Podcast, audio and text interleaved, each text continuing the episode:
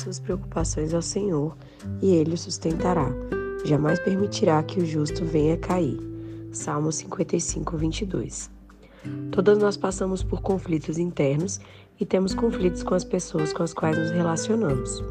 Porém, muitas vezes, em nosso egoísmo, nós não sabemos lidar com esses conflitos e agimos tentando reivindicar direitos, fazer valer nossa própria vontade, nossa individualidade, sem pensar no outro. Com Deus também fazemos isso. Transgredimos, pois nos revoltamos, o questionamos, esquecemos de sua soberania e achamos que nossas ideias e vontades equivalem e devem ser realizadas. E o que Deus faz? Fica chateado e vai embora? Desiste de nós? Nos abandona magoado? Não, de jeito nenhum. Mas nós temos a tendência egoísta de fazer isso. Deus, apesar dos conflitos causados por nossas próprias atitudes, não se afasta de nós.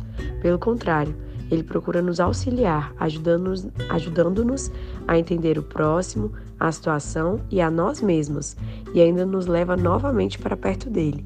Ele permanece fiel. Estamos cansadas de saber disso, mas nossa infidelidade a ele nos faz agir de forma contrária a essa certeza que deveria ditar nossa vida e nossa forma de responder a isso, com fidelidade também. Portanto, devemos amadurecer nosso relacionamento com Ele e com o outro, com nossos cônjuges, por exemplo, a fim de, nos conflitos, estarmos dispostos a assumir e confessar nosso erro, pois nós falhamos, e muito. Lembremos-nos das palavras mágicas que Deus nos ensina para dirigir a Ele e ao próximo. Estou errado, me perdoe, eu te amo.